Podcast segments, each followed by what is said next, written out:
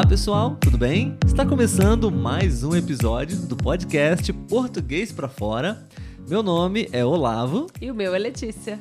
E hoje nós vamos apresentar para vocês mais uma estrutura muito interessante do português. No nosso quadro, o que significa isso em português? Qual é a estrutura, Letícia? Deu branco. Sem falta. Sem falta. Qual é a estrutura, Letícia? Sem falta. Sem falta. Você já sabe, você já tem alguma ideia de como usamos essa estrutura? São episódios bem curtinhos, né, Letícia? Onde nós vamos explicar para vocês como usamos essa estrutura em português aqui no Brasil.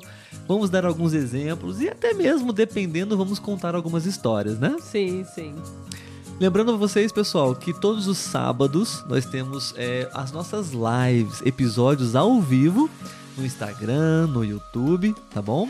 É, está acontecendo às 4 horas e 4 minutos da tarde, tá bom? Aos sábados. Então, se você quer praticar português, se você quiser utilizar o seu português para conversar com a gente também, teremos episódios especiais, específicos para conversar com vocês, tá bom? Interagir com vocês e vocês vão nos ajudar a produzir episódios ao vivo no Instagram e no YouTube. Então, se você ainda não segue o nosso perfil no Instagram ou não é inscrito no nosso canal, se inscreva o mais rápido possível para não ficar de fora dessas lives, né? Caso vocês já tenham reparado, temos um novo integrante na nossa mesa. Um acessório é... novo. Isso é. aí, que é o sininho, né? Ele vai ser usado sempre que tiver algo que a gente precisa, que a gente sinta a necessidade de explicar para vocês. Uma expressão, um verbo, uma palavra. Toda vez que a gente identificar algo para ser parado e explicado, ele vai tocar. É. Nós já estamos com ele aqui já há alguns episódios, né? E ainda não usamos, né? Sim, estamos esperando a hora. Sim, mas é porque acho que os últimos episódios que nós gravamos são episódios bem rápidos, né? Bem Sim. curtos. Não, não deu tempo ainda de encontrar uma oportunidade para usá-lo, Sim, né? e como a gente está explicando coisas, eu acredito é. que a gente acaba sendo mais literal. Sim. Talvez em um episódio mais longo, né? Aí o papo vai fluir, então a gente vai usar o nosso sininho aqui. Com tá bom? certeza. Inclusive no YouTube você pode ativar as notificações. Tem um desenho, uma imagem de um sininho, né? então você pode utilizá-lo também para poder ser notificado, ser lembrado sempre que tivermos é, vídeos novos, episódios novos no YouTube. Tá bom? E aproveita e deixa também o like, que é muito importante para nós. Isso aí. Muito bom. Letícia, então vamos falar um pouquinho sobre a estrutura sem falta. Vamos lá. É uma explicação bem simples, bem rápida, bem objetiva e alguns exemplos práticos para vocês também, para ampliar o vocabulário de vocês, ok? Letícia, quando é que usamos essa estrutura? Sem falta. Bom, geralmente utilizamos essa estrutura quando a gente quer dizer que algo é, é certeiro de acontecer vai acontecer aquilo sem falta ou acontece frequentemente. Sim, eu, eu acho que eu vou usar o sininho agora, antes de acontecer a palavra, olha. é quando algo acontece impreterivelmente. Verdade. Uma palavra grande, talvez vocês não conheçam ainda, né? Uhum. Mas é algo que realmente você tem a certeza absoluta que vai acontecer ou que acontece. Porque acontece todos os dias. É, impreterivelmente. Sim. Né? Religiosamente também usamos Sim. essa. Não diria nem todos estrutura. os dias, né? Depende não, do contexto. Não. Mas é algo que é muito. Que você sabe que é. vai acontecer. Né? Ou que alguém faz alguma coisa. Uhum. Enfim, né? É, um exemplo seria. É... Thaisa vai à igreja aos domingos sem falta. Ou seja, todos os domingos a gente sabe que a Thaisa está indo à igreja, Sim. sem falta. É, inclusive essa palavra, né?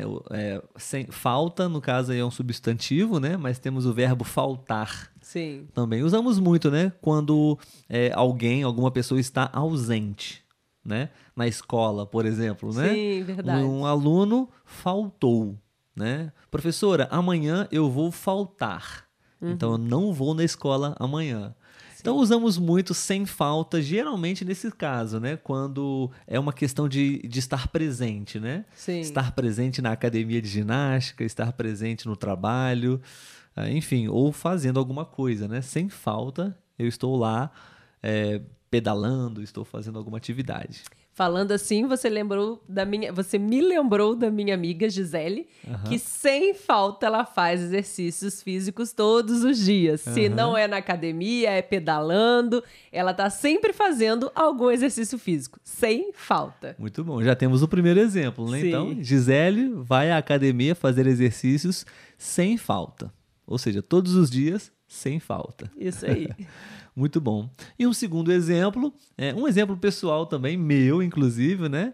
Eu poderia dizer que eu estudo inglês todos os dias, sem falta. Isso é verdade. De alguma forma, eu estudo inglês todos os dias.